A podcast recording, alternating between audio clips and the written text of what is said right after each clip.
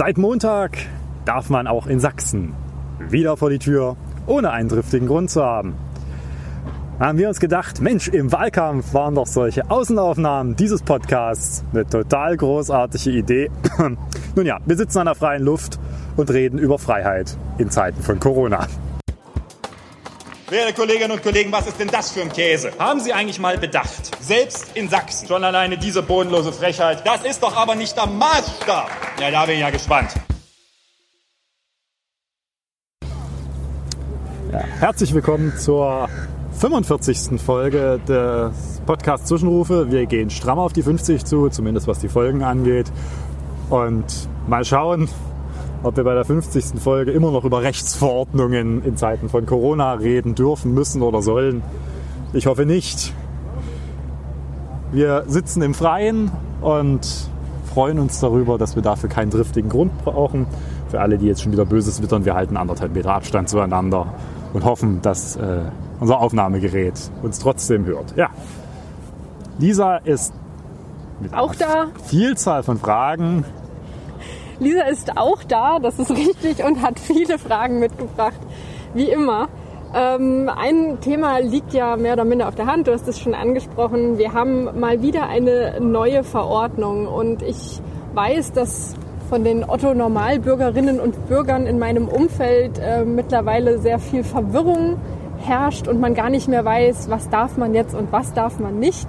Deswegen will ich jetzt von dir nochmal hören, wie ist es mit der neuen Verordnung? Was dürfen wir? Was haben wir auch von grüner Seite an rein verhandelt bekommen? Und was sind jetzt irgendwie so die neuen maßgeblichen Punkte in dieser neuen Verordnung? Es begab sich also zu jener Zeit. Nein. Äh, du holst weit aus dieses äh, Mal. Nein, wir holen diesmal nicht weit aus. Hm, Im Wesentlichen ist diese neue Rechtsverordnung, die jetzt seit letzten Montag gilt, eine die quasi die komplette Systematik vom Kopf auf die Füße endlich auch in Sachsen gestellt hat. Also, also einen Paradigmenwechsel im Herangehen erzeugt hat. Bisher war ja Sachsen eines der Bundesländer, das sich für den Modus von Ausgangsbeschränkungen entschieden hat. Und deswegen begannen quasi auch immer diese Verordnungstexte mit, es ist verboten, die eigene Häuslichkeit zu verlassen, es sei denn, man hat triftige Gründe und diese sind. Und dann kam so ein Katalog von Gründen die allesamt sehr richtig waren, aber vor allem zu Verwirrung geführt haben. Währenddessen andere Bundesländer es vollkommen anders geregelt haben, die haben eben gesagt, wir machen keine Ausgangsbeschränkungen, sondern wir machen Kontaktbeschränkungen. Sachsen hat jetzt sich auch entschieden, Ausgangssperre oder Ausgangsbeschränkung weggefallen, Kontaktverbot quasi als rechtliches Instrumentarium bzw. Kontaktbeschränkung korrekterweise genommen. Und im Wesentlichen braucht man seit Montag keine triftigen Gründe mehr, das Haus zu verlassen, wenn man alleine ist. Das heißt, man kann in die sächsische Schweiz wandern gehen, um eine der gravierendsten Fragen der letzten Verordnung zu klären, auch wenn man dafür mehr als 15 Kilometer mit dem Fahrrad sich irgendwo begeben muss.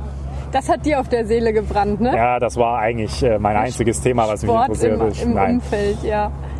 Und ohne dass ich rechtfertigen muss, wo ich mich gerade hinbewege und ob das Sport oder Bewegung ist. Man darf jetzt auch wieder auf, länger auf Parkbänken sitzen und verweilen, weil auch dieser triftige Grund des, auf, quasi des Sports und der Bewegung weggefallen ist und wir uns nicht mehr über die Frage verständigen müssen, ist Sitzen ein Verb der Fortbewegung.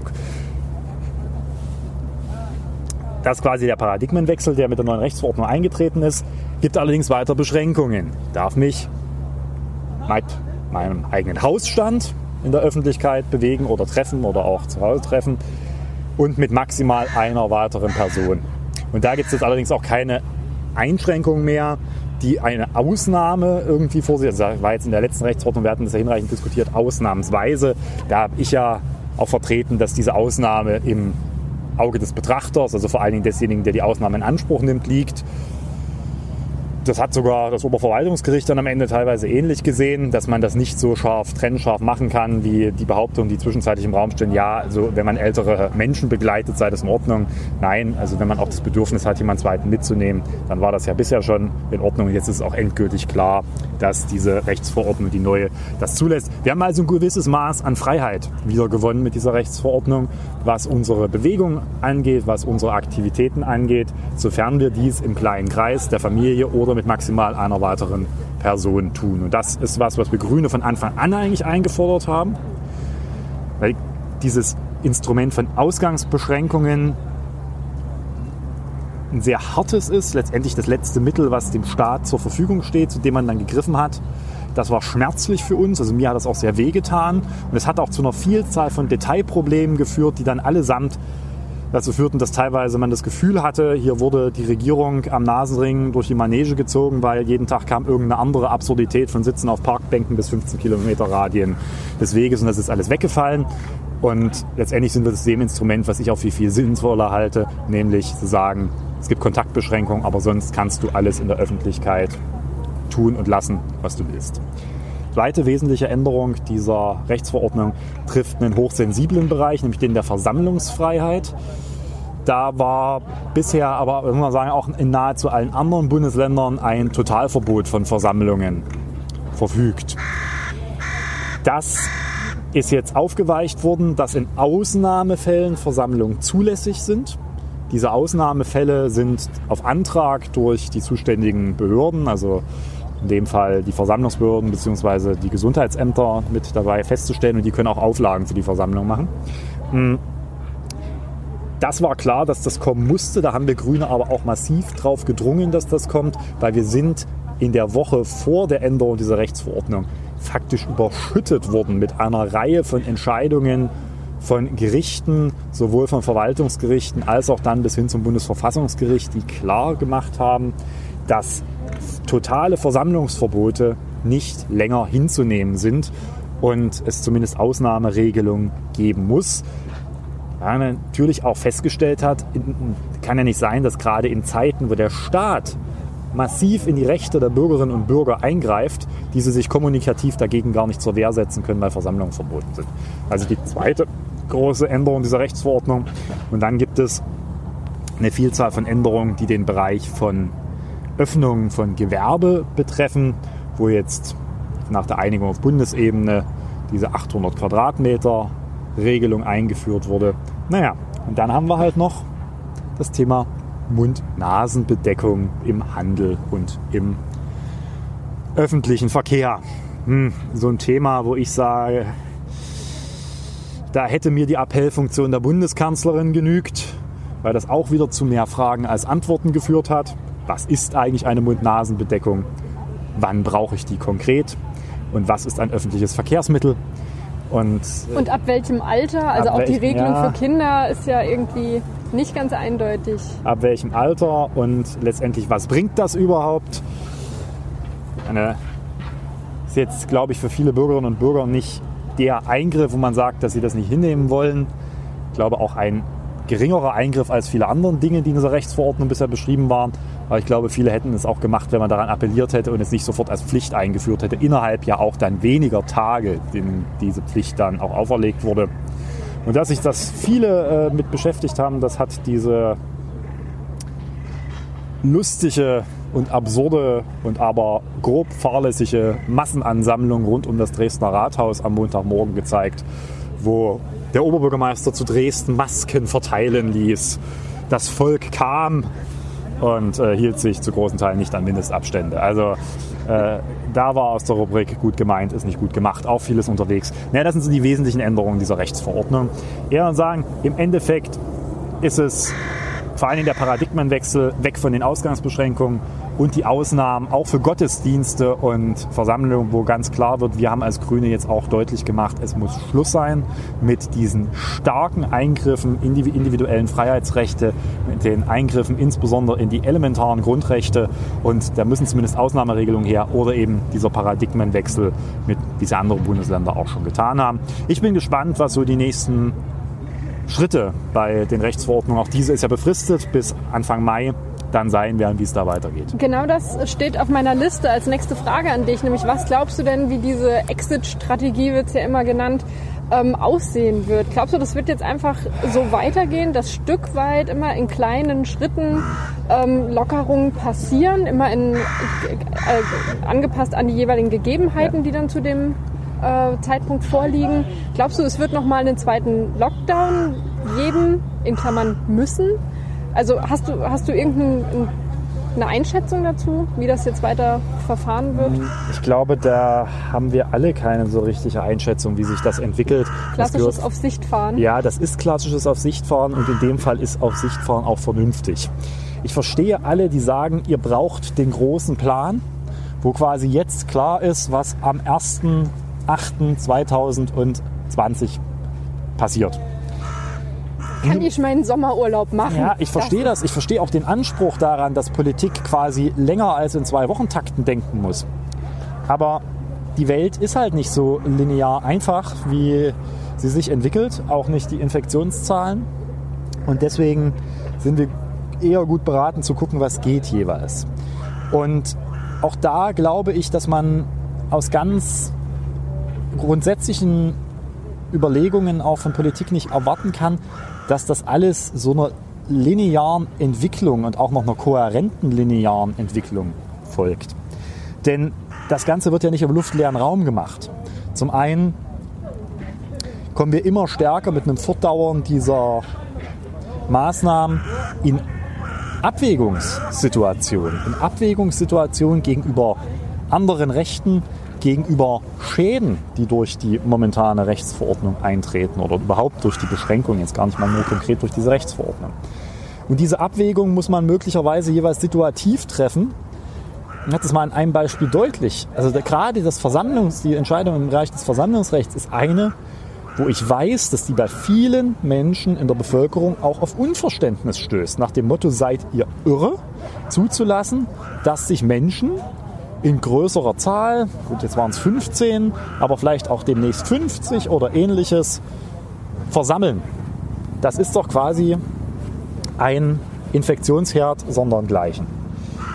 Und das könnt ihr doch erst machen, wenn die Infektionszahlen auf einen Wert Y gesunken sind und dann könnt ihr das machen.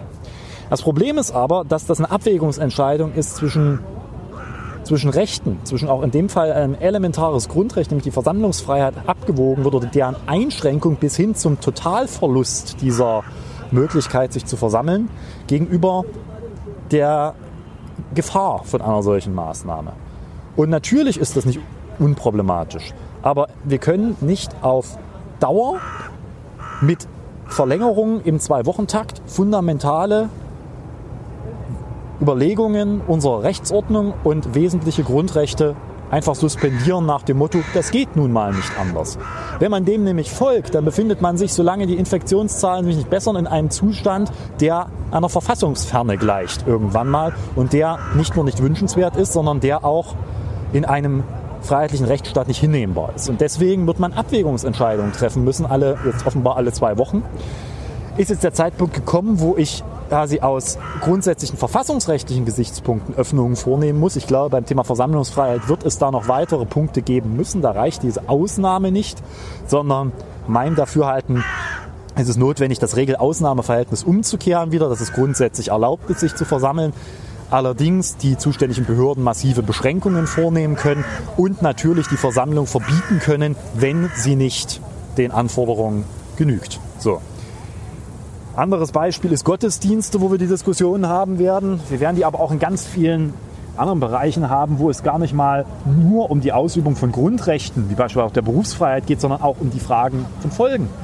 Ja, wir kommen zunehmend in eine Situation, wo wir auch die, die wirtschaftlichen Folgen immer stärker und quasi auch in einer Art Potenz abwägen müssen, die entsteht. Also das ist ja auch nichts, was linear quasi entsteht, sondern von von Entscheidungspunkt zu Entscheidungspunkt ist quasi steigt die Notwendigkeit deutlich jeweils an, sich auch mit den Folgen der jeweiligen Entscheidung zu beschäftigen. Und deswegen glaube ich, man wird in diesen zwei Wochentakten jetzt erstmal weitermachen, auch um sehr behutsam auf sich zu fahren, ob nämlich bestimmte Maßnahmen nicht doch vielleicht dann dazu führen, dass die Infektionsraten wieder einsteigen. Ich äh, bin sehr dafür, diesen Schritt erstmal so weiterzugehen, weil man nämlich dann auch gucken kann, ob man, wenn man feststellt, dass äh, zumindest die Entwicklung nicht wieder leicht in die andere Richtung geht, dann muss man eben gucken, was ist in der Abwägungsentscheidung, welche Rechte gewähre ich jetzt, wo lockere ich in Anführungsstrichen weiter, dann von, von der Basis unseres Grundgesetzes her denken kann, nämlich zu sagen, okay,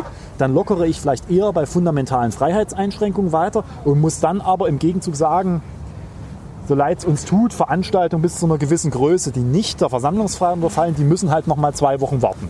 Und das kriege ich nur hin, wenn ich diese Abwägung mache. Aber natürlich ist das für alle Beteiligten unzufrieden, weil wir wollen, glaube ich, alle wissen, wie das weitergeht. Aber da fehlt uns einfach eine Vorstellung von. So wie du das jetzt ausgeführt hast, wird ja schon klar, dass das keine leichten Entscheidungen sind, die da jeweils äh, sowohl von den Landesregierungen als auch von der Bundesregierung getroffen wird oder zu, zu treffen sind vielmehr.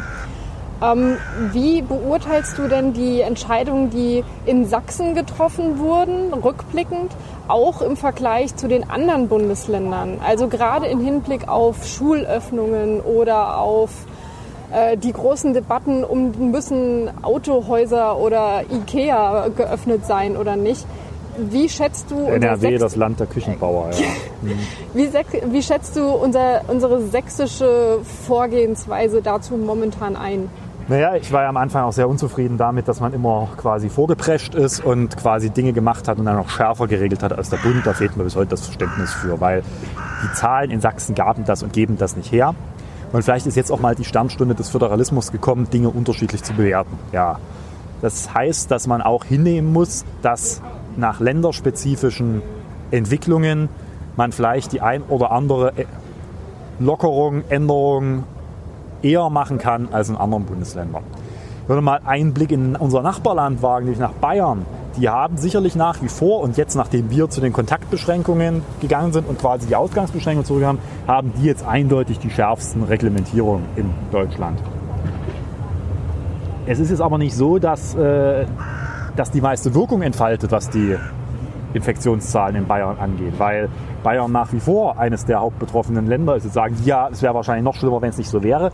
Aber die Frage, Tatsache am Ende einen, eine Erkenntnis gewinnen zu können, welche dieser Maßnahmen denn wirklich am Ende so viel gebracht hat, da glaube ich nicht dran, dass man das hinkriegen wird ohne weiteres. Vielleicht gelingt es irgendwann, wenn wir aus diesem Krisenmodus raus sind, wenn wieder vermeintliche Normalität herrscht, dass man sich wissenschaftlich verschiedene Maßnahmen angucken wird und dann feststellen wird, was hat was gebracht. Ja, also ich glaube, dass die Bundeskanzlerin einen Fehler gemacht hat mit ihrer Diskussion über die unterschiedlichen Lockerungen in den Bundesländern, dass das quasi nicht Sinn der Sache war, sondern man bundeseinheitliches Vorgehen. Ich weiß, dass das unpopulär ist, aber vielleicht ist gerade jetzt der Zeitpunkt angekommen, dass man nicht bundeseinheitlich vorgeht, sondern sich jeweils anguckt, welche Situation habe ich in welchem Bundesland und dann auch jeweils nachsteuern kann. Das ist natürlich unbefriedigend, weil warum ist in NRW Baumarkt offen und in Sachsen zu bis äh, jetzt Montag? Oder warum dürfen, darf ein Ikea in NRW aufmachen und in Sachsen nicht? Das ist erklärungsbedürftig, aber das ist dann eine Rechtfertigung von Politik, die dann auch stärker, immer stärker erklären muss, warum sie eine Abwägungsentscheidung so getroffen hat. Deswegen glaube ich, bei allen äh, Rummotzen, auch gerade wieder gegenüber den Ländern und so weiter, dass wir damit gar nicht mal so schlecht fahren könnten momentan, gerade wenn es um, weiter, um die weitere Entwicklung auch in einem vollkommen in einem unbekannten Terrain geht, wo wir nicht wissen, was was morgen passiert und ob wir nicht wieder bei, über andere Maßnahmen auch perspektivisch diskutieren. Wir hatten das, glaube ich, in der letzten Folge schon mal kurz angesprochen. Mit den verschiedenen Regelungen auf, in den verschiedenen Bundesländern geht ja auch so ein gewisses nach rechts und links schauen einher und eben auch ein Vorpreschen mancher Bundesländer mit gewissen Maßnahmen. Äh, und andere hängen dann hinterher oder ziehen nach oder wie auch immer. Ähm, welche Gefahren siehst du denn darin? Also klar, man kann auf der einen Seite erstmal abwarten und gucken, wie eine Maßnahme gegebenenfalls in einem Bundesland greift oder nicht.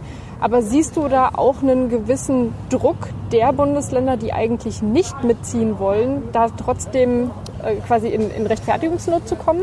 Ja, natürlich. Das ist aber das, was man als Politik dann äh, aus, aushalten und auch offensiv diskutieren muss, warum man möglicherweise bestimmte Entscheidungen fällt oder eben auch nicht. Und vielleicht auch dann auf einer gewissen Evidenzbasiertheit und nicht, weil das Land da hat aber gerade das gemacht, also machen wir das jetzt auch so spielen. Wenn man Föderalismus nicht als Windhundrennen um Maßnahmen versteht, sondern als eine Abwägung von jeweiligen örtlichen Situationen und Einschränkungen miteinander, dann hielt ich das für sehr sinnvoll. Weil warum soll ich in die Rechte von zwei, selben Maße in die Rechte von 82 Millionen Bürgerinnen und Bürgern in der Bundesrepublik Deutschland eingreifen, wenn ich in Mecklenburg-Vorpommern relativ geringe Zahlen habe und äh, in Baden-Württemberg, Bayern und NRW relativ hohe. Ja?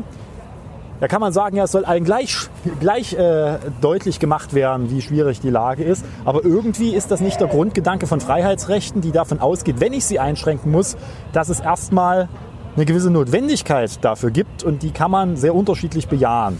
Und wenn man den Ansatz von Föderalismus hat und nicht den Windhundrennen, mein Nachbarbundesland hat das aber gerade gemacht und deswegen müssen wir das auch machen, dann wäre uns schon viel geholfen. Na gut, du hast ja jetzt auch Einblicke. Jetzt haben wir das Ideal gehört. Was glaubst du denn in Realität?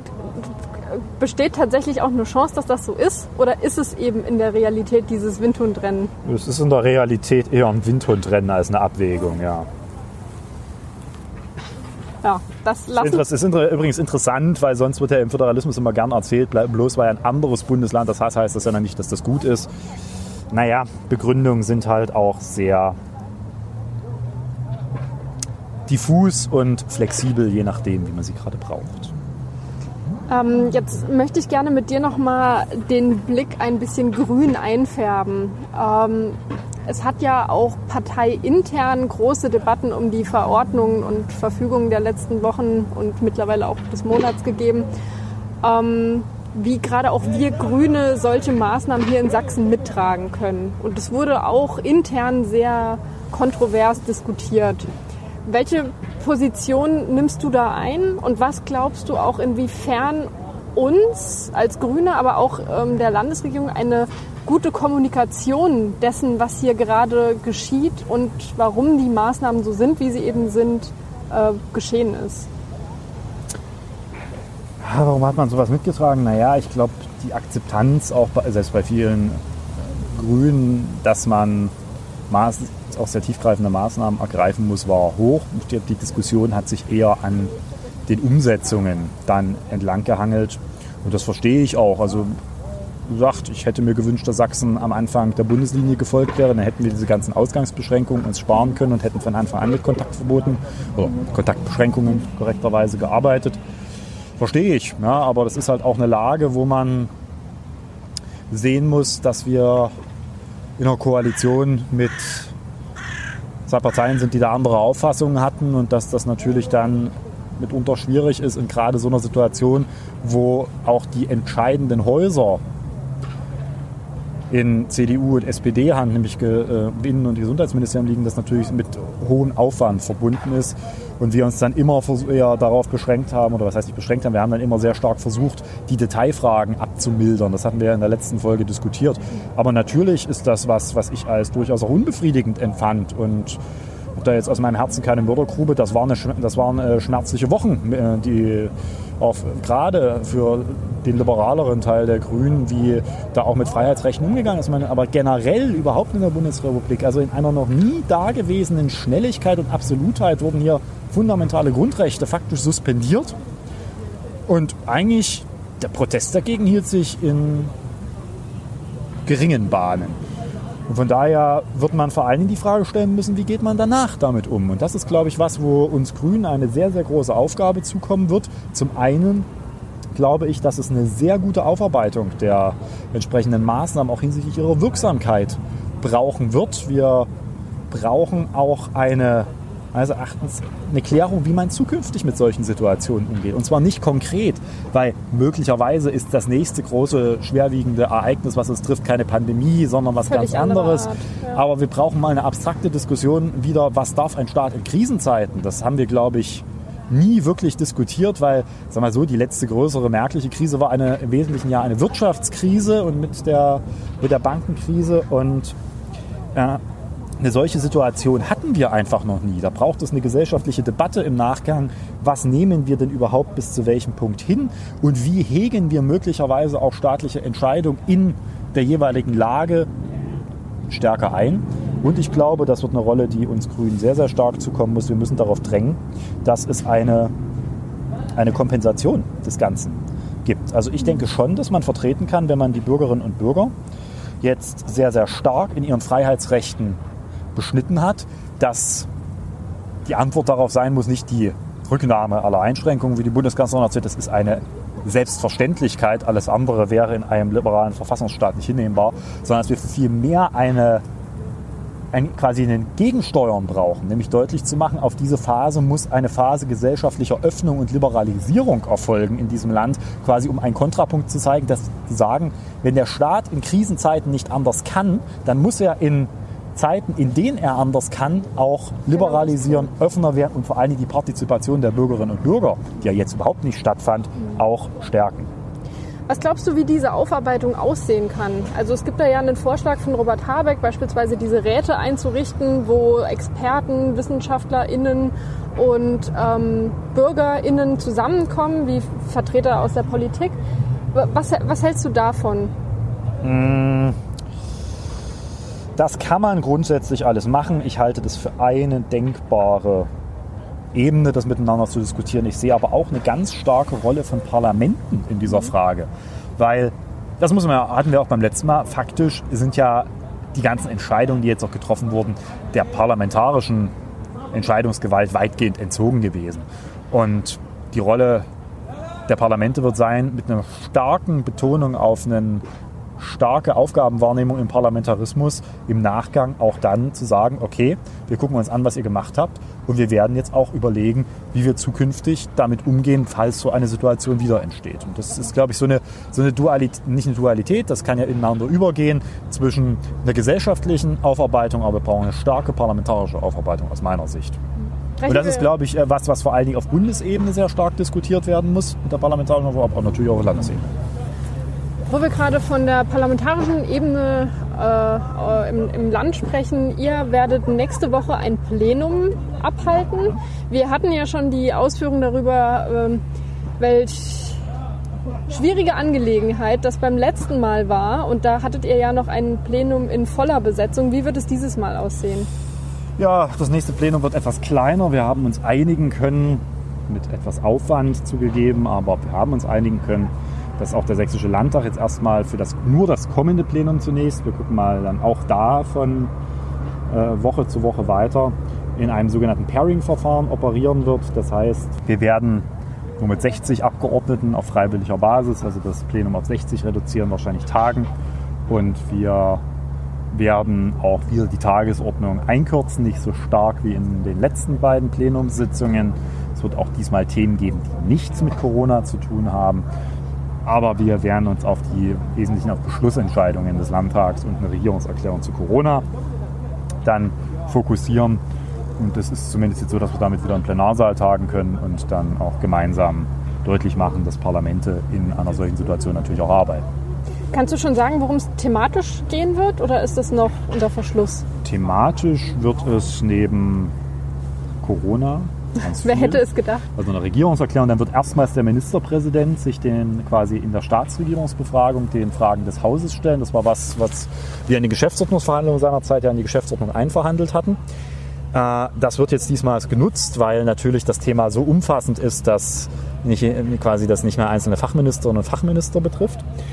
Dann gibt es verschiedene Anträge zum dem ganzen Themenbereich, äh, insbesondere von der Opposition und äh, von unserer Seite, was, was gar nicht viel mit äh, Corona zu tun hat, sondern ein Antrag, der ursprünglich schon im vorletzten Plenum behandelt werden sollte, nämlich das Thema frühkindliche Bildung, was wir als Antrag diskutieren werden. Ähm, jetzt möchte ich gerne mit dir, weil wir ja schon viel über Versammlungsfreiheit gesprochen haben, das Ganze nochmal etwas konkreter machen. Denn eine bestimmte Versammlungsbehörde hat da ja mal wieder von sich reden machen und nicht gerade in der Form, in der wir es gewünscht hätten. Ähm, wir hatten mehrere Vorfälle, würde ich es mal nennen, in Dresden, die äh, mit Demogeschehen zu tun hatten. Das eine war eine Demo mit Pappaufstellern, Pappmenschen. Das zweite war die Demo der Gastronomen. Und das dritte war dann am Montag Pegida. Ähm, magst du einmal kurz anreißen, was die jeweiligen Geschehnisse und Auflagen waren, die da eingehalten wurden oder eben nicht eingehalten wurden? Man muss das jetzt zeitlich ein bisschen voneinander trennen, weil äh, also diese Rechtsverordnung mit den Ausnahmetatbeständen, die gilt ja erst seit Montag und nicht für die Demos, die vor Montag ja. stattfanden. Die Gastronomen waren am Freitag mhm. und die Pappschilder einen Tag davor. Mhm. Ja, bei, dem, äh, bei der Pappschilder-Demo hat man einfach die Pappschilder weggeräumt und ein paar Leute weggetragen, die die da hingestellt haben. Vollkommen unverhältnismäßig, also auch wirklich sinnlos. Da war schon klar zu, der, zu dem Zeitpunkt, dass, ich sage es jetzt mal platt, egal was in der Rechtsverordnung drin steht, bei der Wahrung des Rechts der Versammlungsfreiheit von der Verhältnismäßigkeitsgrundsatz auszugehen ist und das Ganze verfassungskonform auszulegen ist, das war wieder vollkommen über die Stränge geschlagen.